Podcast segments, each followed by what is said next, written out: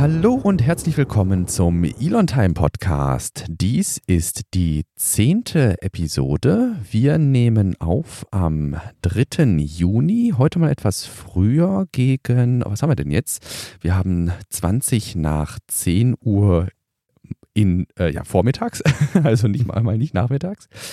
Ähm, wir haben äh, ein, äh, im Wesentlichen heute einen Nachtrag aus äh, der letzten Woche zum Johnson Space Center und zum Kennedy Space Center. Da wollten wir ja nochmal nachschauen. Und ansonsten dreht sich heute alles um die M2, die ja am Wochenende, am Pfingstwochenende Richtung ISS gestartet sind. Mit dabei sind wie äh, jede Woche ich, Silas Borowi und auf der anderen Seite der Leitung in der Nähe von Berlin Grünheide unser lieber Albrecht. Hallo. Ja, hallo, Grüße, schön, dass ich wieder dabei sein kann. Jetzt hatten wir ja letzte Woche nicht so genau gewusst, äh, was es auf sich hat mit dem äh, Johnson äh, Space Center und dem Kennedy Space Center. Wir hatten nur festgehalten, dass es am Johnson Space Center in Texas, in Houston, ähm, keine Launch Facilities gibt, also kein, kein Launchpad, wo man eine Rakete draufstellen kann, um die dann Richtung Orbit zu bringen, sondern dass das Ganze am Kennedy Space Center stattfindet, wie ja jetzt auch der letzte Launch. Ähm, ich weiß nicht, hattest du äh, kurz ins Pad einmal reingeschaut? Ähm, ich hatte einfach mal aus den Wikipedia-Artikeln äh, rauskopiert. Ja, äh, ja, ich habe mir da einige Punkte rausgesucht, genau. Und wir hatten letztes Mal auch festgestellt, dass äh, dass das ähm, unter anderem auch aus Sicherheitsgründen so ist, dass man nicht äh, aus dem Zentrum eines Landes startet, weil natürlich auch immer mal ein Fehler passieren kann und die Raketen dann wieder zu Boden gehen. Und um da einfach keine Leute zu gefährden, ähm, ist unter anderem so eine Raketenstartbasis am, an der Küste angesiedelt, damit man da über den Atlantik fliegen kann. Und wenn dann was passiert, landet die Rakete oder die Raketenteile dann in der, im Atlantik. Aber es gibt ja noch äh, einige andere Gründe, ja. Wir sind darauf gekommen, weil wir fest oder mitgekriegt haben, dass äh, die Crew ja dann von äh, Kennedy äh, Johnson Space Center zum Kennedy Space Center verlegt wurde und ähm, ja, wir uns dann gefragt haben, warum man da eigentlich so einen Unterschied macht, ja. Und da hast du ja schön rausgearbeitet, warum das so ist. Genau, also ich habe ähm, einfach mal ra hier rausgeschrieben, wie gesagt, aus den Wikipedia-Artikeln, also jetzt keine äh, besonders ähm, tiefe Recherche betrieben ähm, und äh, was am ikonischsten ist, denke ich, ähm, sind halt einmal am Kennedy Space Center, wie du, sagst, das, wie du gerade sagtest, das an der Küste steht, dass da die ähm, Pads stehen, auf denen die Raketen gestartet werden. Außerdem dem ein oder anderen sollte auch das äh, VAB, das Vehicle Assembly Building, ähm, vielleicht vor Augen, so, ja, also vor, vor, Augen sein unter Umständen. Das ist dieses, äh, ja, das höchste einstöckige Gebäude der Welt ist es, glaube ich, ne? Uh, das weiß ich nicht, aber ich, ich habe äh, zumindest vor Augen, wie groß das ist. Das Space Shuttle hat damals äh, gut reingepasst. Genau. Und äh, es gab auch einige Videos, die in der Vergangenheit von Journalisten da drin gedreht wurden. Genau, richtig. Also das ist, ist eigentlich, ähm, muss man sich das vorstellen, wie eine große Montagehalle mit dem Unterschied, dass, äh, wenn man sich jetzt anschaut, wie SpaceX Raketen baut, äh, die werden liegend äh, gebaut, die Raketen. Dann werden die aus dem ähm, Gebäude, in dem, in der sie gebaut werden, äh, herausgefahren und dann senkrecht gestellt. Und ähm, das ist ähm, bei, der, bei der Herangehensweise, wie die NASA beispielsweise, wie du jetzt gerade sagtest, das äh, Space Shuttle äh, zusammengesteckt hat, äh, ein bisschen anders. Da wurden die, äh, äh, ja, die Raketen ähm, und die Launch Vehicles tatsächlich stehend gebaut. Entsprechend hoch musste dann das Gebäude sein, um das ähm, während des Zusammenbauens vor Witterungseinflüssen zu äh, schützen. Und ich meine, dass das ähm, VAB nach wie vor das äh, größte einstöckige äh, Gebäude der Welt ist. Ähm, also da werdet ihr, wenn, wenn ihr das auf Bildern seht, werdet ihr das mit Sicherheit ähm, wiedererkennen. Ansonsten äh, bekannt, ähm, insbesondere ja, für diejenigen, die vielleicht schon mal in so Videos reingeguckt haben von Apollo oder das damals vielleicht sogar ähm, live mit äh, erlebt haben, ähm, das äh, Launch Control Center. Das ist ähm, das ähm, Gebäude, was mit den Fenstern in Richtung äh, PET 39a ähm, zeigt und ähm, ja, wo die, wo der, wo der Start der äh, meisten, ich meine sogar der meisten äh, bemannten ähm, Missionen äh, beobachtet wurde bzw. verfolgt wurde. Und ähm, ja, dann eben das, was wir jetzt äh, im Livestream um die M2 gesehen haben, dass da eben die äh, Räumlichkeiten sind, wo die Astronauten sich anziehen und ähm, ja, von dort aus dann zum Pad gefahren werden. Ähm, Johnson Space Center. Ähm, ja, richtig, wo die Astronauten dann immer in den Pool steigen. Der Pool ist so groß, wie die ISS ist. okay, das und, ist mir auch neu. Und das hat, äh, äh, war das jetzt nicht am Wochenende, wo das auch gesagt wurde? Achso, von, ah, ich hatte Phoenix geguckt unter anderem und da ist da auch davon gesprochen worden. Ja. Und da hat ein ehemaliger Astronaut auch darin trainiert und hat das so gesagt, dass das so groß ist wie äh, die Raumstation und dort auch halt eine Raumstation drin ist als äh, Replika und die dann darin auch ihre Tests machen können oder ihre Arbeiten. Ja. Genau, dieser Pool, der steht wiederum am Johnson Space Center in äh, Houston. Ähm, das ist so das Origin, ja, also hier im, im Wikipedia-Artikel stand auch, das ist originally named, also ursprünglich war der Name auch äh, das bemannte Raumfahrt-Center.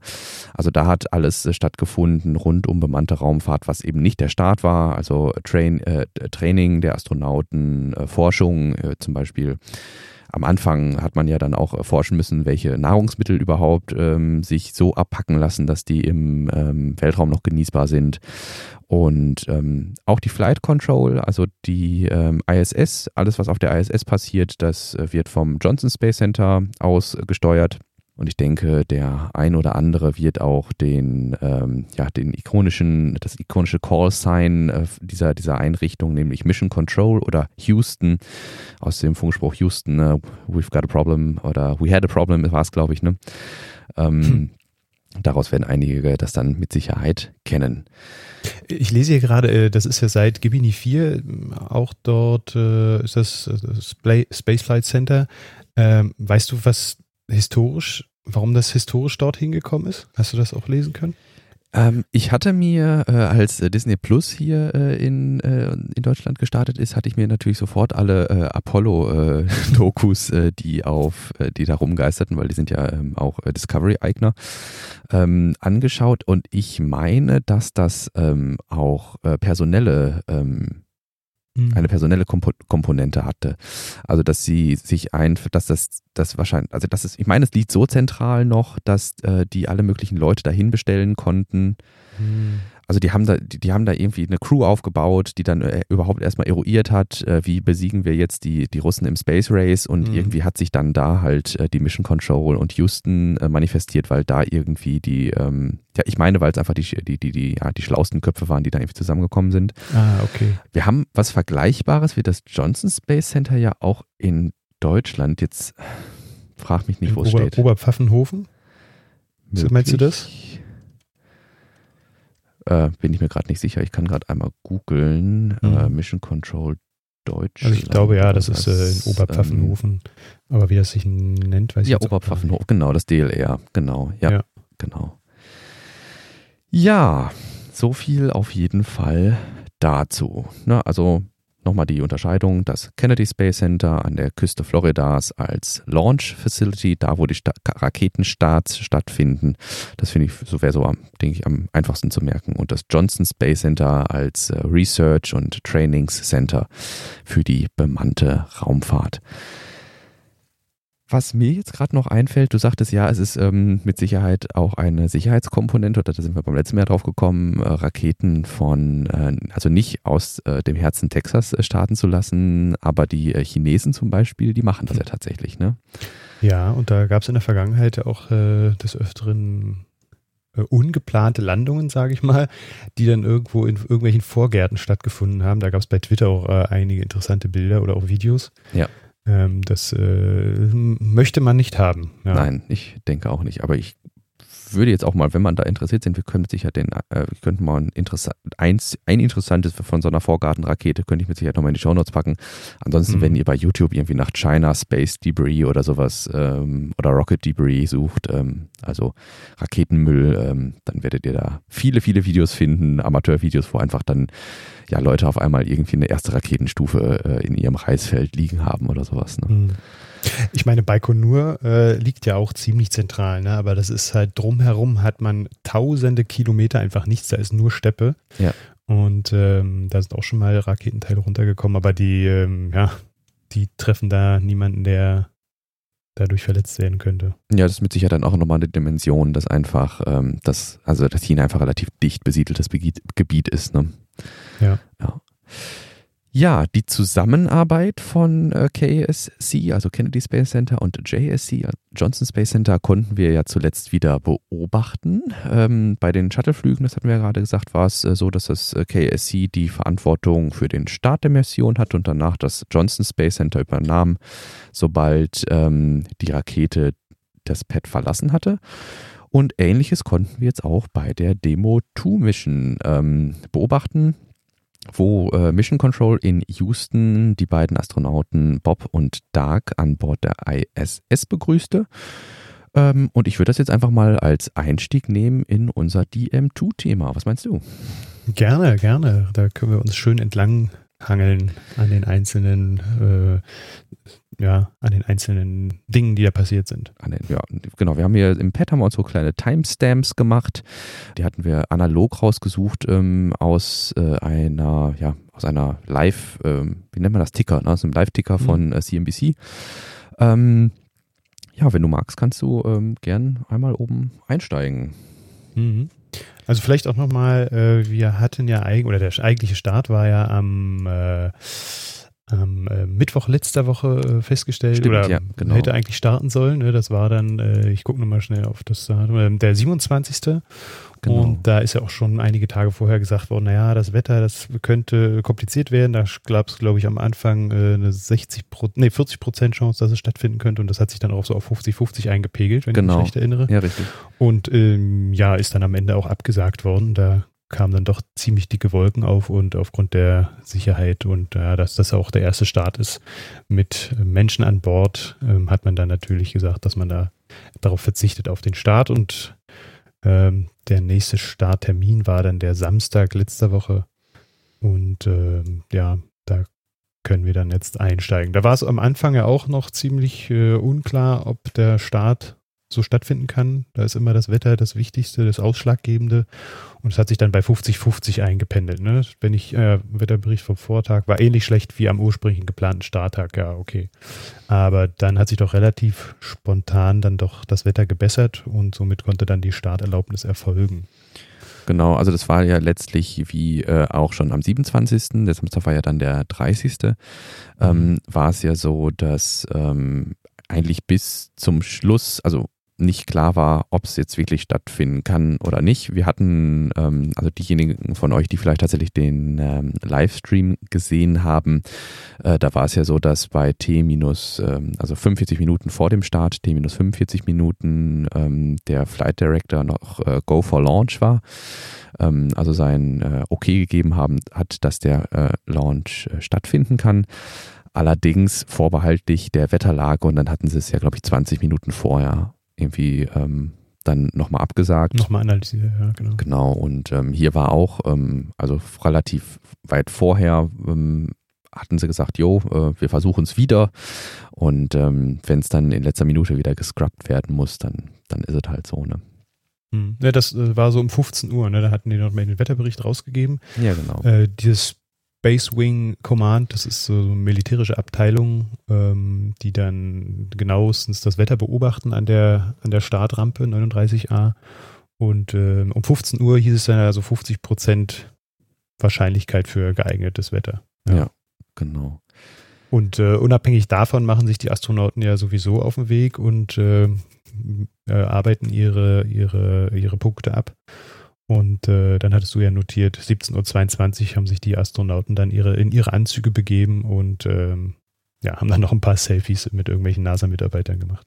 Genau, also das, das, das Interessante äh, war an der Stelle eigentlich, das, das sagte äh, Tim Dodd, ähm, der auf seinem Everyday Astronaut-Kanal seine, auch den Livestream kommentiert hat, ähm, dass wir im Grunde jetzt am 30 also am 27. haben wir 20 Minuten vorher den Start äh, abgebrochen und ähm, der 30. würde jetzt eigentlich eine ziemlich, äh, ja, analoge äh, Abfolge der Ereignisse sein und äh, dieses äh, Selfie mit äh, Jim Bridenstine und der Crew, das gab es tatsächlich am 27. schon mal. ja. Und ähm, ja, entsprechend ähm, auch äh, an diesem Tag nochmal Anzüge an. Jetzt hatten sie ja Übungen. nochmal ein ähm, Selfie und dann ähm, ja ab auf den Weg zur Startrampe. Ja.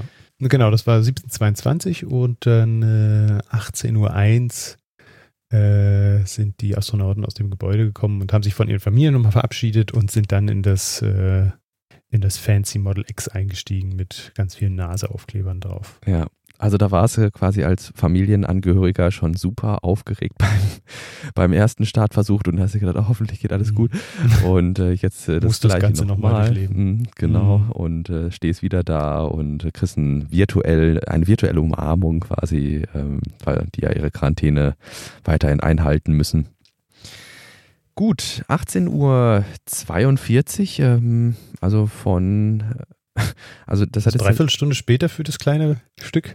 Ja, 18.01 Uhr äh, ist, glaube ich, die, äh, der Referenzpunkt gewesen, dass sie aus dem Gebäude rauskommen. Ah, und okay. dann ist ja mit äh, Verabschiedung und nochmal äh, allen zuwinken und ins Auto einsteigen und äh, in Slow-Mo, die machen ja auch alles in Slow-Mo. ja. ähm, dann quasi medienwirksam da einzusteigen, ja, dreiviertel Stunde, aber die fahren, äh, das hatte Tim, glaube ich, auch äh, ausgerechnet auf seinem Kanal, relativ langsam. Also das ist jetzt nicht, dass die irgendwie das Model X treten. das ist ja eine ewig lange äh, gerade Strecke eigentlich, also dass sie da Vollgas geben und dann ähm, im Launch-Mode quasi schon zum Pad ja. düsen. Ähm, das stelle ich mir sehr lustig vor, wenn dem so wäre. Einfach mit Vollgas geben. Ja, man könnte es ja, man hat ja die Raumanzüge schon an. Ne? Ja, ähm. Aber nein, ähm, da ist wahrscheinlich Safety First irgendwie und dann fahren die ja damit. Kann ja doch noch ein Reh vors Auto laufen. Ja, genau. Oder was weiß ich. Genau. Und dann fahren die ja da tatsächlich mit Polizeieskorte. Ähm, oder ich weiß gar nicht, ob das die Polizei ist, ob es die Polizei ist oder irgendwie Secret Service oder was weiß ich nicht was. Hm. Ähm, also auf jeden Fall mit irgendeiner Eskorte fahren die ja dann relativ gemächlich da zur, Ram zur Rampe. angekommen, wie du sagtest, dreiviertel Stunde später ungefähr, 1842. Ähm, da sind sie dann äh, wieder in die äh, Kapsel eingestiegen und dann haben sich die äh, SpaceX-Bienchen mit ihren Nümmerchen auf dem Rücken äh, wieder daran gemacht, ähm, die beiden ähm, anzustellen. Und ähm, dann hatten wir zehn Minuten, also eine Viertelstunde später 1858 von Jim Bridenstine, also dem NASA-Administrator, dann nochmal eine kurze Info über die Wetterlage bekommen und ähm, es wurde tatsächlich, also 18.58 Uhr, das waren dann jetzt noch etwa anderthalb Stunden bis zum mhm. Start, ähm, wurde dann in, nee, Moment, anderthalb Stunden, 19 Uhr, 20 Uhr, 1, zweieinhalb Stunden. Zweieinhalb Stunden. Zweieinhalb Stunden vor Start äh, wurde dann nochmal eine Besserung der Wetterlage in Aussicht gestellt. Ähm, aber es würde letztlich, äh, sagte Jim Bridenstine, dann eine kurzfristige Entscheidung bis fünf Sekunden vor dem Start bleiben, ob das, ähm, ja, ob die äh, Verteilung der, ähm, wie ist das, dieser, dieser statischen äh, Aufladungen äh, in den Wolken es zulässt oder nicht. Ähm, genau, da wurde dann quasi von seiner Seite nochmal kurz informiert. Genau. Genau, da sind wir dann jetzt im Grunde wieder da, wo wir auch schon am 27. waren, also äh, T minus 45 Minuten. Der Flight Director gibt das Go for Launch, aber Jim Bridenstine hält sich die oder hält der die Option offen. Die Option offen, genau. Also mhm. bewusst zu sagen, gut, wir gucken bis zum letzten Moment, ob äh, hier die Wetterleute, die Wetterexperten ähm, den Start freigeben oder nicht. T-35 Minuten, 10 Minuten später beginnt dann auch wieder die Betankung. Ähm, da äh, kam dann auch, äh, ich habe zusammen äh, mit Familie den äh, Start verfolgt, da kam dann auch wieder die, die Standardfrage auf, oh Gott, meine Güte, die Rakete qualmt ja, ist hm. da alles in Ordnung? Und, ja, das ähm, war bei mir auch nicht anders. Stimmt. ähm, das ist ja letztlich nur, weil da flüssiger, ja, tiefkalter Sauerstoff ähm, beladen wird oder auch tiefkalter, äh, tiefkaltes Kerosin beziehungsweise äh, RP1, ähm, um einfach die, ja, das, das, ich weiß nicht, das werden einige vielleicht noch aus Schulzeiten kennen, aus dem Chemie- oder Physikunterricht, dass die Fische am Boden des Sees äh, ähm, überleben können, weil äh, Wasser bei 4 Grad eine besonders hohe Dichte hat und das Wasser absackt. Bei äh, den meisten anderen Stoffen ist es so, je kälter ein Stoff ist, äh, desto höher oder desto dichter lässt er sich packen. Und da man möglichst viel Treibstoff in die Raketen reinpacken will, kühlt man die Sachen so tief runter, wie es äh, irgendwie ja, geht. Und ähm, bei beim, beim, beim Sauerstoff ist es dann eben so, dass der flüssig und ziemlich kalt ist. Und ähm, ja, diese, diese Kälte sorgt einfach dafür, so ein bisschen wie wenn man das Eisfach aufmacht, dass da so ein, so ein Dunst um die Rakete rumwabert. Und aber das ist ja auch nochmal ein unterschiedlich, also es ist ein paar Minuten später gab es ja dann an der oberen Stufe auch nochmal so einen Qualmaustritt, ne? Oder genau. so ein, äh, das war dann, äh, was war das nochmal? Das ist ja äh, das, der gleiche Effekt letztlich, nur ist es so, dass. So ein anderes. Es wird zunächst äh, die erste Stufe betankt Mhm. Ähm, das ist bei T-35 Minuten wird in der Regel die erste Stufe, äh, die Betankung der ersten Stufe begonnen und ähm, das haben wir jetzt nicht hier in unserer Timeline. Ähm, aber die zweite Stufe, also die quasi direkt unter den Astronauten ist, die wird dann noch später mit der Betankung begonnen. Mhm. Ah, okay, weshalb man dann noch so einen äh, Qualmaustritt äh, Austritt erst später sieht. Genau. Und oh, ganz kurz vor Start, äh, das ist aber, glaube ich, erst, ein Moment, äh, vollzogen werden, ähm, das ist erst weiß nicht, sieben Minuten, siebeneinhalb Minuten ähm, vor Start ist es dann so, dass äh, bewusst ähm, war, also wir, wir, wir leiten ja jetzt ähm, tiefkalten Sauerstoff in eine ja, Rakete, die im Grunde ähm, Raumtemperatur hat, beziehungsweise äh, Umgebungstemperatur. Und dadurch erwärmt sich der Sauerstoff ja wieder und äh, beginnt äh, zu kochen, weil er ja in tiefkalter flüssiger Form vorliegt und der will eigentlich sich, wenn er mit was warm in Kontakt äh, kommt, äh, so ein bisschen wie Wasser, will der anfangen zu kochen und äh, wieder gasförmig zu werden. Wir kennen ja eigentlich in der Atmosphäre nur gasförmigen Sauerstoff. Und ähm, um aber trotzdem so dicht zu packen wie möglich, äh, lässt man was von diesem, ähm, also lässt man oben quasi wieder ähm, Sauerstoff ab, während man unten weiterhin kalten mhm. Sauerstoff nachführt. Das okay, ist dann das, das sogenannte Venting. Ja. Ne? Und da so auf die Weise versucht man einfach so, so lange wie möglich kalten äh, Sauerstoff äh, zuzuführen, um äh, ja möglichst viel Sauerstoff äh, in der Rakete ja. ähm, drin zu haben. Ja, aber nochmal zu T-7, die, ähm, die letzte Stufe, also dann äh, äh, die Dragon-Kapsel wird mit was betankt? Habe ich das richtig im Kopf, dass das Helium war? Ähm, das ist nochmal, genau, also wir haben ja die erste Stufe, das ist die, die wieder landet. Die wird ja. äh, 35 Minuten vorher be äh, begonnen zu betanken. Dann haben wir die zweite Stufe, das ist die, die den Löwenanteil der Arbeit äh, leistet, nachdem ähm, die, ähm, ja, nachdem Bob, Bob und Doug äh, mit der Kapsel im Orbit sind. Das heißt, die äh, erhöht die Geschwindigkeit so grob äh, von, was waren es, ich glaube, ähm, 12.000, 13.000 km/h auf äh, 24.000 mhm. km/h. Und äh, dann haben wir tatsächlich ein dreistufiges System. Das heißt, dann trennt sich die Kapsel, in der Bob und Doug sitzen, nochmal von der zweiten Stufe. Und da ist es jetzt, ähm, dass ist flüssiger Treibstoff, ähm, Hypergolic Fuels nennen die sich. Ähm, der sitzt schon die ganze Zeit in der Kapsel drin. Ach so. Ach so. Na, also die Kapsel wird mit befüllten Tanks produziert. Ähm, das ist richtig äh, nasty Stuff, also äh, hochgiftig das Zeug. ähm, das ist wie, wie so ein zwei Komponenten Kleber, nur dass es nicht klebt, äh, wenn, äh, wenn man denn die in Kontakt kommen, sondern das sind zwei Flüssigkeiten. Wenn die in äh, Kontakt kommen, dann entzünden die sich. Mhm. Und okay. das heißt, es gibt dann, ich, ich weiß jetzt auch nicht, welche, ähm, welche beiden Stoffe das genau sind. Ähm, tut, glaube ich, auch nicht viel zur Sache. Ähm, aber wenn die beiden in Kontakt kommen, äh, dann entzünden die sich. Mhm. Und, Und das, das sind aber die, die auch die Dragon-Kapsel dann beim Undock-Manöver, äh, die dann immer gezündet werden, ne? Oder ist das nochmal was anderes? Genau, beim Undock, also das, äh, diese. Also zum, äh, um die, um die, um den Orbit immer zu korrigieren, beziehungsweise um den Einflug zu korrigieren. Genau. Ähm, diese ganzen Feinkorrekturen, also wenn man schon relativ nah an der ISS dran ist, das heißt, die haben so, die haben einfach ähm, ja, Drucktanks mit äh, Stickstoff befüllt und dann sind so kleine Düsen verteilt an der Kapsel und die mhm. schießen dann einfach so ein bisschen äh, Stickstoff ähm, aus und ähm, wie so, eine, wie so eine Luftpumpe im Grunde und damit pustet man sich dann so schrittweise äh, Richtung ja. ISS. Okay. Das konnte man ja auch ganz schön sehen, ne? wenn die die Schärfe auf die, die, äh, auf die Düsen da eingerichtet haben, dann äh, konnte man das wunderbar beobachten. Ja, genau. Also das, das, also es geht eigentlich immer ganz gut, wenn so eine Dragon-Kapsel, ähm, ich weiß gar nicht, wie es bei der Soyuz ist, habe ich mir noch nie angeguckt, um ehrlich zu sein. Aber wenn die Dra Dragon-Kapsel den Approach, den Final Approach, ähm, also die finale Annäherung zur ISS macht, dann kann man da eigentlich mal so ein Piep, Piep, Piep, Piep, Piep und dann ähm, feuern da die kleinen ähm, Cold Gas Thrusters ähm, ja, ihren, ihren Weg Richtung ähm, ISS. Ja. Gut. Mhm. Äh, ich weiß gar nicht, wann das Launch Abort System, ich meine, dass äh, parallel mit der Betankung auch das Launch Abort System, ähm, also quasi der, ja, der Schleudersitz in Anführungsstrichen, ähm, aktiviert wird und ähm, ja, dann, wie wir gerade quasi einmal so durchgegangen sind, die Betankung stattfindet. Ähm, T minus 5 Minuten, also 5 Minuten vor Start, 30 Minuten später äh, schaltet die Falcon und die Dragon-Kapsel dann auf interne Stromversorgung um. Die haben dann äh, einfach Akkus, ähm, mit denen ähm, ja, die Computer versorgt werden.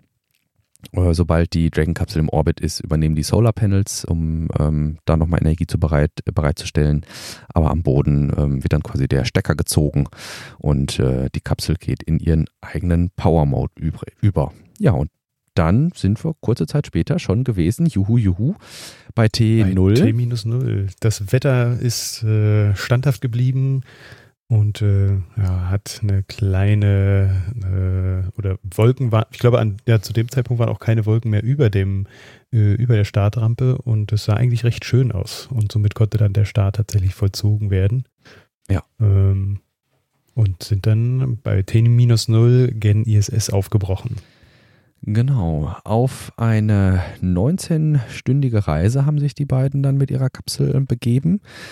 Ähm, sehr schön fand ich auch, dass die erste Stufe tatsächlich auf ähm, Of Course I Still Love You, dem Drone-Chip, gelandet ist. Da haben ja äh, alle gr großes, äh, großes Cheering bei, äh, bei SpaceX. Ja, ein, 2132 war das dann. Und ich war, ich bin jedes Mal traurig darüber, dass man das nicht so richtig sehen kann, dass da jedes Mal die Verbindung abbricht. Und es gab bei äh, Twitter auch so eine schöne, äh, so ein schönes Meme. Einer hat die Augen auf, macht die Augen zu und im nächsten Augenblick äh, ist die Rakete dann auch schon gelandet und man hat eigentlich von dem Landeprozess gar nichts sehen können. Ja. Also in, innerhalb eines Liedschlusses stand dann die Rakete da. Ja, das haben wir ja tatsächlich, wie du sagst, jedes Mal, wenn die äh, Falcon-Rakete auf dem Drone-Ship landet oder allgemein nee, das Drone-Ship. An Land können sie ja so Kameras draufrichten. Mhm. Auf dem Drone-Ship sind sie eben auf diese Funkverbindung äh, angewiesen, da es ja eben ein unbemanntes Schiff ist. Und ähm, ja, da stören die, stört der Raketenantrieb dann doch äh, ganz massiv die Verbindung. Und das war auch das, was äh, meine Familie am stärksten moniert hat. das kann ich mir vorstellen. Wenn man das das erste Mal sieht, haut einen das wirklich um. Ja. Wenn man jetzt äh, äh, in jeder Sekunde damit rechnet, dass das Ding landet und dann guckt man noch mal ein zweites Mal hin oder steht das schon und man hat nichts davon mitbekommen. Ja, das ist ja. wirklich traurig. Ja, genau. Und was ich heute gesehen habe, das hatte ich gar nicht so auf dem Schirm, aber das muss ja so sein. Ich meine, bei so einer, bei so einem großen Booster ist natürlich die Landefläche, also das äh, Drone-Chip, dann auch ziemlich groß. Und ich las, dass das ein, tatsächlich ein Fußballfeld groß ist. Die haben es ja heute oder gestern wieder in einen sicheren Hafen gebracht und äh, da sieht man den riesigen Schlepper, der das Drone-Chip samt der Rakete oder der, der Stufe dann in den Hafen fährt. Und das ist schon groß. Das hatte ich so gar nicht auf dem Schirm. Ja. Das also, dass es groß ist, okay, nahm ich an, aber dass das wirklich ein ganzes Fußballfeld ist und ich meine, jeder hat im Ort irgendwie ein Fußballfeld und kann das ganz gut ähm, ja, heranziehen als Vergleich. Das ist schon heftig. Ja, und da finde ich also stelle ich immer wieder fest, dass es unfassbar schwierig ist, äh, diese, ähm, diese, diese Dragon-Geschichten, also Dragon, Falcon oder auch das Starship einigermaßen in einen greifbaren Vergleich zu bekommen. Weil man kann natürlich sagen, ja gut, die Rakete ist 50 Meter hoch und dann äh, habt ihr hier ein paar Bilder. Das ist ja dann immer, wenn die in den Hafen zurückkommen, dann hat man ja immer so ein paar Menschen äh, als Maßstab neben der Rakete stehen aber ähm, man, man überblickt so das Ganze. Nicht, ne? Genau, so richtig hilft es ja. irgendwie nicht. Und ähm, aber ja, nee, ein Fußballfeld ist vielleicht ähm, für den, also für die meisten äh, sicherlich ein guter Begriff, wenn man schon mal auch in einem Stadion gestanden hat und dann allein der grüne Teil, das mhm. ist ja schon das so als Schiff und dann steht eigentlich ziemlich vollflächig in der Mitte eine Rakete drauf. das ist schon ordentlich. Ja. Und da, das hatten wir auch schon mal verlinkt, das Video, ja. dass äh, die Raketen ähm, unterschiedlicher Generationen dann auch äh, neben bekannte Gebäude stellt, mhm. gestellt wurden. Das äh, ist auch mal ganz interessant. Ja. ja. Das hat man in der letzten Folge, ne? Oder in der vorletzten? Nee, in der vorletzten. Ich meine auch in der vorletzten, ja, genau. Ja. Ja gut, das war also 21.32 Uhr, also 20 Minuten nachdem äh, die Rakete gestartet ist. Und äh, ja, um 20 Uhr, äh, 22.59 Uhr äh, haben sich die, haben sich Bob und Darkes dann in der Kapsel bequem gemacht. Ähm, ja, und haben dann einige Tests auch durchgeführt. Äh, das ist ja nach wie vor eine Testmission, also gibt es da auch ein ganz großes äh, Repertoire an Tests, was die da durchführen und durchziehen müssen. Bis zum Andocken ich fand da eigentlich am äh, schönsten, ähm, dass ich weiß nicht, ob sie es, ob es tatsächlich aus, dem, aus der Kapsel getwittert hatten oder ob die ISS das irgendwie als äh, Zitat ähm, weiter verbreitet auf dem Twitter-Kanal. Wie auch immer, ähm, Bob und Doug äh, waren äh, stolz wie Oscar, dass sie die ersten Astronauten waren, die ein äh, Raumschiff manuell über den Touchscreen gesteuert haben. Ja, das ist auch verrückt. Ne? Ich habe ähm, mit den Leuten, mit denen ich das zusammengeguckt habe, die jetzt auch nicht so Ahnung hatten von dem Raketenstart und von Raketen im Allgemeinen, habe ich denen mal ein Bild des Cockpits äh, aus der Space Shuttle-Ära herausgesucht und äh, das ist natürlich, erschlägt einen regelrecht. Ja.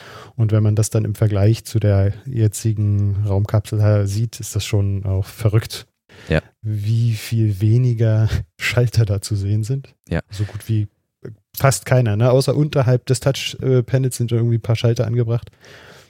Genau, so, so, so Emergency Override irgendwie, ne, wo man dann ja. im Notfall nochmal die, die Kontrolle übernehmen kann. Also die, ähm, während der, also ich hatte so, wir, wir haben auch so zwei, drei, ähm, können, könnt ihr gerne mal reinklicken, wir haben so zwei, drei äh, Dragon Tour Videos, die Bob und Doug auf dem Weg gemacht haben, äh, verlinkt und da ist unter anderem auch eins dabei, wo sie einmal so die Schalter unten dran erklären, wo sie dann sagen, ja, hier, das wäre für den, für den Launch Abort gewesen und hiermit können wir die Fallschirme manuell noch öffnen und sowas. Ja.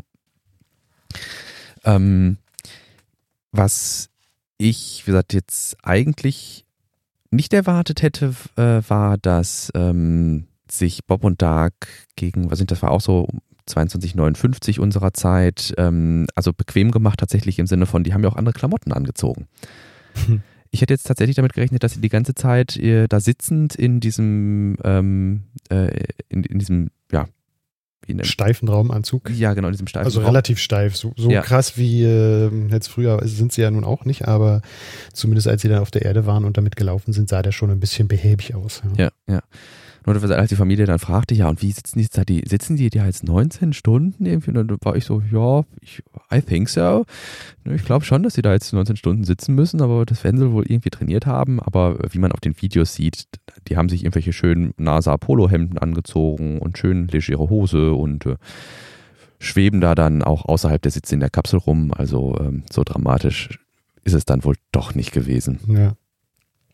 Und es gab so einige äh, Fragen jetzt auch von der, von der, von den Leuten, mit denen ich das geguckt habe. Äh, ja, unter anderem, wie die jetzt da 19 Stunden auch Wasser lassen oder, oder was ist, wenn sie mal groß machen müssen. Also es gab so einige Fragen, äh, mit denen ich dann gelöchert wurde und äh, teils beantworten konnte, aber teils auch nicht. Und ähm, auch die Frage, was die jetzt überhaupt die ganze Zeit da machen. Also schlafen, essen, trinken, Toilette sind so die, die wichtigsten Fragen gewesen. Ja. Ähm, und es gab auch in der Vorbesprechung irgendwann mal in einem Podcast von NASA äh, auch mal die Ansage, dass sie dann auch dort schlafen und auch ein Schlafsack bereitsteht und ähm, die dann auch dadurch ratzen können.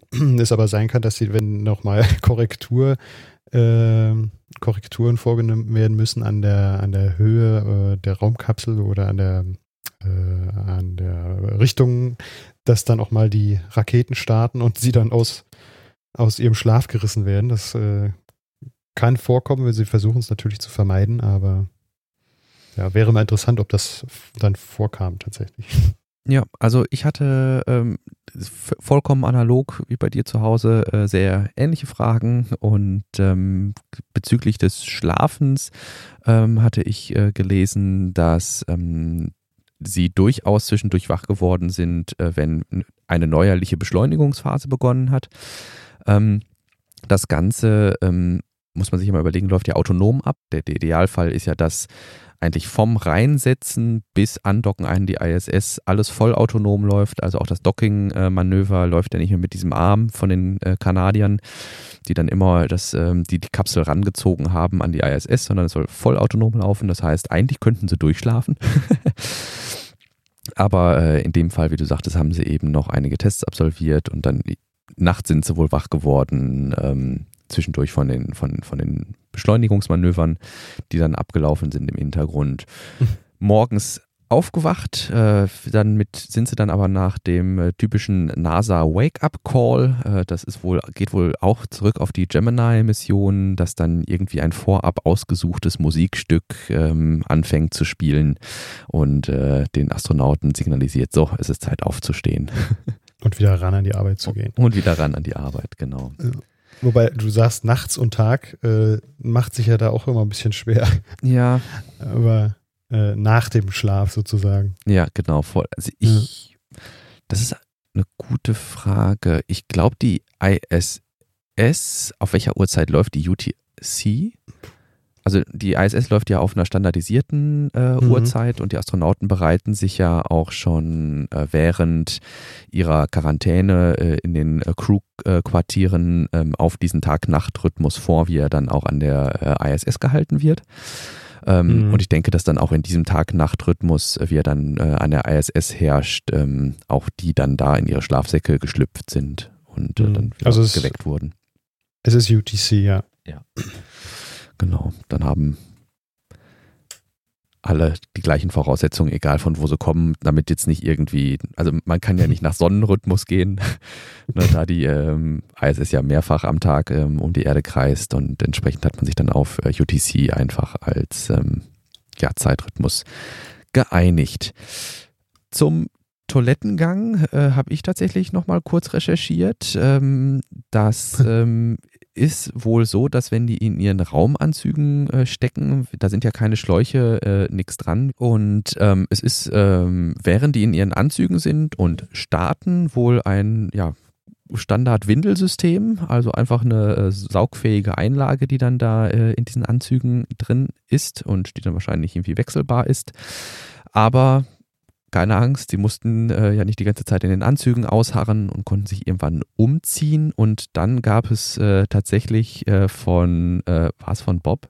Äh, ich gucke gerade mal kurz. Ähm, es war von Doug. Von Doug gab es tatsächlich ein Toiletten-Update äh, auf Twitter, ähm, wo er dann einmal kurz ähm, ja, Stellung dazu genommen hat, dass die Toilette, die sie ähm, auf der Crew-Kapsel haben, eigentlich relativ ähnlich zu der ist, die ähm, auch im Shuttle war.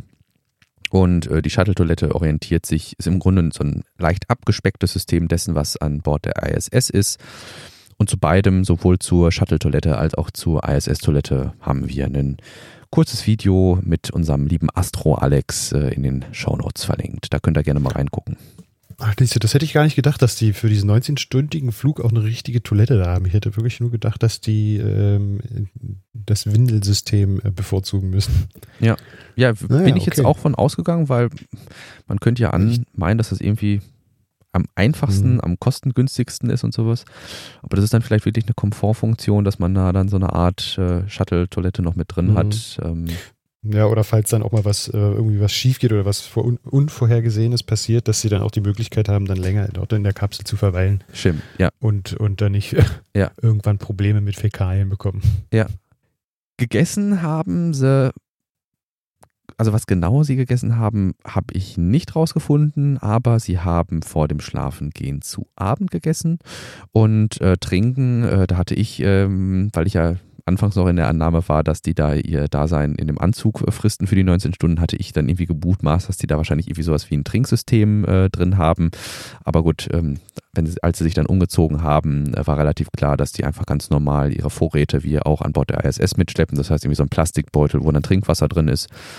Ja, also insofern deutlich unspektakulärer ähm, als ich mir das persönlich auch äh, vorgestellt habe und ich denke, ich denke auch deutlich unspektakulärer, als äh, die Familie sich das vorgestellt hat. Weil wenn man dann so die ersten paar Stunden in dem Anzug hinter sich hatte und sich jetzt dann umziehen konnte, dann konnte man ja auch in Anführungsstrichen normal zur Toilette gehen. Also, ne. Ja. ja. Gar nicht so umständlich, wie man es sich äh, denken würde, ja. Nee, genau. Und ich weiß jetzt nicht, bist du mit den Fragen schon durch? Ähm, ich, Oder wolltest du noch eine ja, ansprechen? Eine wollte ich noch hier, ja, den ISS-Wäscheservice, äh, das kam bei uns Ach, noch ja. auf, äh, als sie dann nämlich die Klamotten angezogen hatten. Das hatte ich dann ja an die Familie weitergeleitet. Äh, hier schaut mal, die sitzen gar nicht die ganze Zeit in den Anzügen da, sondern die haben hier frische NASA, Polo, Hemden und Hosen. Und dann äh, kam irgendwie so die Frage, ja, okay, und waschen die das dann? Können die das nochmal tragen? Und ähm, da ist die Philosophie ähm, an Bord der ISS ein, ein bisschen eine andere. Und zwar werden die Sachen äh, so lange getragen, wie man sie tragen kann. Ähm, dadurch, dass die Klamotten ähm, in der Schwerelosigkeit auch nicht ähm, so sehr an der Haut anliegen, wie das ja bei uns auf der Erde ist, kann man die Sachen auch einfach wesentlich länger tragen. Und wenn man die dann aufgetragen hat, dann werden die in einen Behälter gepackt, äh, einvakuumiert und äh, gehen dann mit der nächsten Kapsel in Richtung Erde kommen aber nicht mit zurück zur Erde, sondern werden vor dem Eintritt in die Atmosphäre werden die, von der, werden die aus der Kapsel quasi rausgeschmissen, äh, werden abgedockt ähm, und äh, dann verbrennt die Wäsche und auch die, ähm, die, die, die festen Toilettenabfälle und alles Mögliche äh, verbrennt dann einfach in der, ja, in der Erdatmosphäre. Ähm, Ach was. Ja, genau. Während des Landens äh, schmeißen die Kapseln ja, die das ab? Nicht während des Landens, aber die, sowohl die Soyuz als auch die äh, Dragon-Kapsel haben ja einen Trunk. Mhm. Ne, die sind ja auch, die sind ja auch so zwei Teile zusammengedockt und äh, der obere Teil, der den Hitzeschild hat, wird dann abgetrennt äh, vom, vom Kofferraum äh, in gewisser Weise und der Kofferraum tritt dann halt äh, mit, ähm, ja, äh, das sind im Wesentlichen Abfälle, ähm, mhm. Klamotten, ähm, die Solarpanels, die da halt dran sind an diesem Trunk, das, das tritt halt ähm, in die Erdatmosphäre ein und weil es kein Hitzeschild hat, verglüht das einfach und ähm, ja. Da sagte äh, Alexander Gers auch, ja, da, also das, das quasi ähm, die, die, und, und, und also das, was wir in der Toilette hinterlassen, ähm, einfach äh, quasi äh, wieder in die Erdatmosphäre eintritt und über euren Köpfen verglüht. Da kann man jetzt seine eigene philosophische Einstellung zu haben. Ähm, und ähm, ja, die flüssigen ähm, also die, die, die, die, ähm, das Urin, was in die Toiletten geht, das ist äh, ähnlich wie bei uns in Deutschland. Ja. Das ist in Amerika ja undenkbar. Dass, ähm, also da, da ist ja alles Frischwasser irgendwie. Aber bei uns gibt es ja dann auch ganz normal Kläranlagen in Deutschland und das ist auf der ISS nicht anders. Da gibt es dann auch ein Klärsystem, wo man dann ähm, aus dem Urin und aus der Feuchtigkeit, die auch äh, in die Atemluft äh, entlassen wird und überall versucht man halt Wasser zu sparen und das äh, zu recyceln. Ja. Jo. Gut, dann springen wir wieder zurück zu unserem Hauptstrang, genau. Strang, genau. ja, das fand ich eigentlich auch ganz interessant, dass man da, dass die beiden, Doug und Bob, dann auch so eine Roomtour gegeben haben. Ja. Ähm, weil ich mich immer gefragt habe bei den ganzen Aufnahmen, die man gesehen hat, Mensch, was ist eigentlich hinter denen noch? Wie viel Platz ist da noch? Da müssten ja eigentlich noch zwei andere, nee, vier andere? Zwei andere Platz mm, haben. Vier andere vier meine ich auch, ja. Ne? Hm und äh, wie ist das alles eigentlich da untergebracht. Ja, und dann haben sie tatsächlich sich mal aufgemacht und ähm, gezeigt, was da noch so zu sehen ist. Und viel ist es nicht. Nee, viel ist Muss man sagen, nicht. man sieht die großen Monitore, man sieht die Sitze und dahinter ist eigentlich viel Platz und äh, dann die Aus- und Einstiegsluke. Genau, die, es und ist die Einstiegsluke, die man im Hintergrund gesehen hat, war nur die Einstiegsluke, weil die Ausstiegsluke ist ja quasi so, ist ja nach oben hin. Hm. No.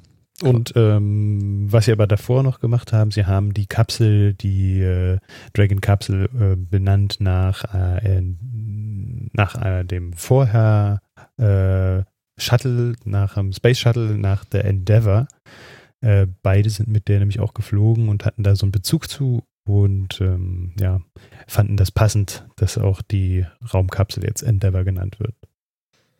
Wollen wir noch kurz über, ich habe hier noch ähm, gesehen, ähm, einmal über den ähm, Aspekt reden, den du äh, gerade in der Pre-Show mit reingebracht hattest, wo bei dir ja auch jemand äh, interessiert war, vielleicht ja. einmal zu beleuchten, was, wie, wie, verhält sich das eigentlich, die Kosten, äh, die wir der Umwelt zumuten, ähm, gegenüber dem Nutzen, den wir überhaupt aus der bemannten Raumfahrt ziehen? Mhm, ja, und inwiefern ist das dann eigentlich auch umweltschädlich? Genau. Ähm, und äh, da hattest du jetzt so einige Berechnungen angestellt und da ist es vielleicht gar nicht verkehrt, auch erstmal zu klären, welche Treibstoffe denn überhaupt verwendet werden und ähm, ob das nicht sinnvoll ist, das auch mal mit ähm, gängigen Flugzeugen auch zu vergleichen. Und ähm, da hattest du jetzt aufgeschrieben, dass äh, bei einem Raketenstart, also Falcon 9 Start, da 95.000 Liter Kerosin verbraucht werden und 150.000 Liter Sauerstoff.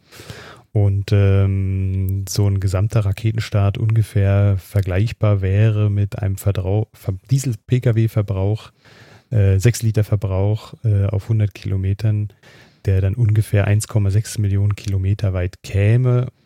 Das ist eine hohe, große Zahl und damit man sich das noch ein bisschen besser vorstellen kann, wäre das äh, die 40-fache Erdumrundung. Puh, also da denkt man jetzt das, ja erstmal so, oh mein Gott, 40 Mal, das was da drin ist, damit komme ich 40 Mal um die Erde, 1,6 Millionen. Ja, auch wenn wir gute deutsche Dieselmotoren haben, das, äh, das schaffen die wenigsten, so einen, so einen Kilometerstand zu erreichen. Ähm, das ist ja ganz schön viel Sprit und das muss ja dann auch ganz schön umweltschädlich sein, haben wir uns so gedacht, ne? Mhm wollten das aber mal, wie man das ja, wie gesagt, äh, liegt mir natürlich als äh, angehender Chemielehrer natürlich auch besonders am Herzen, äh, einmal in eine gewisse Perspektive einrücken, ähm, weil man das ja vielleicht äh, nicht so unvergleicht äh, stehen lassen kann. Ne? Richtig, und äh, da hattest du jetzt dir viel Mühe gemacht, das mal dann mal einen Vergleich heranzuziehen. Und ja, wir hatten, glaube ich, du hattest jetzt einen Flug von London nach New York mal herausgepickt und ähm, ja, den Vergleich herangezogen. Und das äh, fand ich ganz interessant und äh, erleuchtend. Genau, also es ist nämlich so, wenn man sich jetzt mal anschaut, wie viel CO2 dann aufgrund dieser unschieren, also dieser, unfassbaren großen Menge äh, an Treibstoff, die die ähm, Falcon ja verbraucht, ähm, da, da steht ja viel CO2 bei und wenn man das jetzt mal in Perspektive rückt, eben mit einem Flug von äh, London nach New York, dann können wir in einer Boeing 777-300 etwa 350 Menschen von London nach New York bringen und haben dann etwa gleich viel CO2 verbraucht. Das fand ich dann nicht mehr so besonders viel. das hatte ich so tatsächlich auch nicht auf dem Schirm, vorausgesetzt die Zahlen stimmen so. Das ist schon ordentlich, ja. Genau. Und weil wir dann ja auch gestutzt haben und überlegt haben, okay, also so viel Sprit, also eine Falcon 9, die landet auf einer Plattform, die ein Fußballfeld groß ist und die ist 50 Meter hoch. Hm, also ob da jetzt wirklich so viel Treibstoff, genauso viel Treibstoff drin ist wie in dem Flieger, hm, klingt irgendwie fischig. Ähm, da haben wir dann nochmal so ein bisschen Fact-Checking quasi gemacht und nochmal einen weiteren Vergleich herangezogen und da haben wir den A380 gefunden, was ja momentan so der größte fliegende äh, Vogel ist. Und der A380 tankt etwa 311.000 Liter Kerosin. Ähm, bei dem Treibstoff, den die Raketen tanken, dieses ähm, RP-1, ähm, das ist ja eigentlich nur äh, nochmal raffinierterer, ähm, raffinierteres Kerosin. Insofern haben wir das jetzt einfach mal eins zu eins verglichen. Und da haben wir jetzt eben diese 311.000 Liter Kerosin im A380 und die 95.000 Liter Kerosin in unserer Falcon 9. Also sind in dem A380 mal ein bisschen mehr als dreimal so viel Liter Sprit drin. Schon verrückt. Das finde ich sehr verrückt. Und der ähm, A380 kommt mit seinen 311.000 Liter Kerosin auch keine rechnerisch. Das hatten wir dann nochmal auf diesen 6 Liter Diesel-Pkw ähm, umgerechnet. Der müsste mit seinen 311.000 Litern Kerosin 3,5 Millionen Kilometer kommen. Ach nee, Entschuldigung. 5,3 Millionen Kilometer kommen, was einer 132-fachen Erdumrundung entspricht. Puh, ähm, also insofern fand ich es dann doch da, nicht mehr so viel. Ja, und da lag es dann auch nochmal nah, ähm, in die Vergangenheit zu schauen, denn äh, es wurde ja damals die Big Falcon Rocket angekündigt, die auch Earth-to-Earth-Flüge, also äh, von der Erde starten, in das All fliegen und dann auf der Erde wieder landen. Also da wurde dann immer ein Flug von New York nach Shanghai als Vergleich herangezogen, der äh, nur 40 Minuten dauert. Ähm, da auch nochmal einen Blick drauf zu nehmen und da gibt es eigentlich auch ein ganz schönes Video. Und wenn man diese Kalkulationen auch anstellt, ist das wahrscheinlich auch recht sinnvoll, das mal das so durchzuführen. So ein Flug von äh, New York nach Shanghai, was äh, jetzt einfach auch den Umweltaspekt anbelangt. Ja, genau. Also Umweltaspekt ist natürlich immer die Frage, man könnte jetzt natürlich argumentieren, dass es besser ist, äh, Methan zu verbrennen als äh, Kerosin. Aber rein von der ähm, von der Energiemenge, die benötigt wird. Wir hatten ja, wir hatten ja kurz gemutmaßt, dass es vielleicht sogar effizienter ist, ähm, eine, äh, eine, eine, ähm, ein Starship äh, Richtung Shanghai zu starten, äh, statt eines Flugzeugs. Aber da waren wir dann ungefähr rausgekommen, dass es von der Energiemenge, die benötigt wird, ungefähr gleich ist. Aber bei, weiß ich nicht, bei Kerosin oder sowas hat man natürlich ähm, Feinstaub und noch Sachen, die damit verbunden sind. Und die hat man natürlich bei äh, Methan in deutlich ähm, geringerer Form. Aber ich fand es eigentlich mal ganz interessant, äh, einfach in, ins Verhältnis zu rücken, ähm, dass äh, diese 95.000 Liter Kerosin sich einfach super viel anhören, gerade wenn man dann sagt, ja, damit käme ich mit einem Auto 1,6 Millionen Kilometer weit. Ähm, aber das ist ja einfach, ähm, einfach ein handelsüblicher Flug von London nach New York, eben mit 350 People. Und ähm, da finde ich dann den Wert den äh, so ein Flug für die Wissenschaft hat oder auch für die Wissenschaft, ja, einfach für die Space Community und äh, für alle Forschung, die letztlich an Bord der ISS vorgenommen wird, ja einen deutlich höheren ideellen Wert hat als, als jetzt ein paar, ja, als ganz polemisch gesagt einen Urlaubsflieger ähm, von London nach New York. Mhm. Ja, da ist was dran. Ja. Das stimmt wohl. Ähm, auch wenn es auf Englisch ist, äh, gab es ja von äh, Tim Dodd, äh, The Everyday Astronaut, ein Video dazu, äh, welchen Anteil Raketen an der allgemeinen durch Luftfahrt verursachten äh, Umweltverschmutzung ausmachen. Und ähm, da ähm, das können wir gerne mal verlinken. Ähm, da sind viele Diagramme drin, die sicherlich auch so für sich stehen können. Ähm, und ich denke, dass äh, hier dann auch erkennbar ist, warum äh, SpaceX auch aus Umwelterwägungen, äh, ähm, neben natürlich wirtschaftlichen Erwägungen, ähm, die Rakete, die ersten Stufen wieder landet. Einfach um auch da nicht irgendwas einfach ins Meer crashen zu lassen, was man andernfalls noch weiter verwenden könnte. Ne? Ja. Ja, und das ist ja dann auch die Grundlage dafür, dass, äh, dass sich dort auch ein, äh, eine Industrie breit machen kann, weil sie dann mit wesentlich weniger Geld rechnen muss, wenn sie dann Kilo ähm, wissenschaftliches Material nach oben bringen wollen. Oder auch äh, Rover zum Beispiel, um den Mond weiter zu erkunden. Ja, genau, genau. Gut, ich weiß nicht, von deiner Seite noch Wünsche für diese Episode? Och, wir haben, äh, glaube ich, die Timeline ganz gut durchgesprochen und äh, einige interessante Anekdoten dazu rausgefunden. Ich wüsste jetzt spontan nicht, was ich da noch hinzufügen könnte. Wunderbar. Dann würden wir uns wie jede Woche wirklich riesig freuen, wenn ihr dieses Projekt als gehaltvollen Beitrag zur deutschsprachigen Technik, ja, heute mal nicht Tesla, aber trotzdem Space Community seht. Wenn dem so ist, schickt uns doch gern Feedback an post.elontime.de, folgt dem Podcast auf Twitter, ebenfalls Elontime Podcast, oder lasst ein paar Sternchen bei iTunes da. Insbesondere mit den Sternchen bei iTunes leistet ihr einen wichtigen Beitrag zur Sichtbarkeit des Podcasts. Sollte euch etwas nicht gefallen haben oder solltet ihr vielleicht auch mal, das hatte ich mir jetzt noch gedacht, vielleicht mal Themenwünsche haben oder sonstiges oder Fragen, freuen wir uns selbstverständlich über Feedback und konstruktive Kritik an den genannten Kanal oder die genannten Kanäle. In diesem Sinne, wir sind jetzt zwar schon äh, mitten in der Woche, aber dann äh, wünsche ich euch noch eine schöne Restwoche und ähm, würde sagen, wir sprechen uns dann ähm, ja wahrscheinlich Anfang nächster Woche wieder, oder? Ja, bin ich dafür, richtig. Und dann wieder mit etwas mehr äh, anderen Themen auch. Aber das war ja nun mal äh, ein wichtiger Schritt äh, in die in, den, in die Raumfahrt äh, oder für die Raumfahrt und den mussten wir auch so weiter diskutieren hier. Ich denke auch, dass das ähm, gut war und sinnvoll war, dass wir das hier mal so ein bisschen ausgebreitet haben. In diesem Sinne, bis zur nächsten Woche. Tschüss. Tschüss.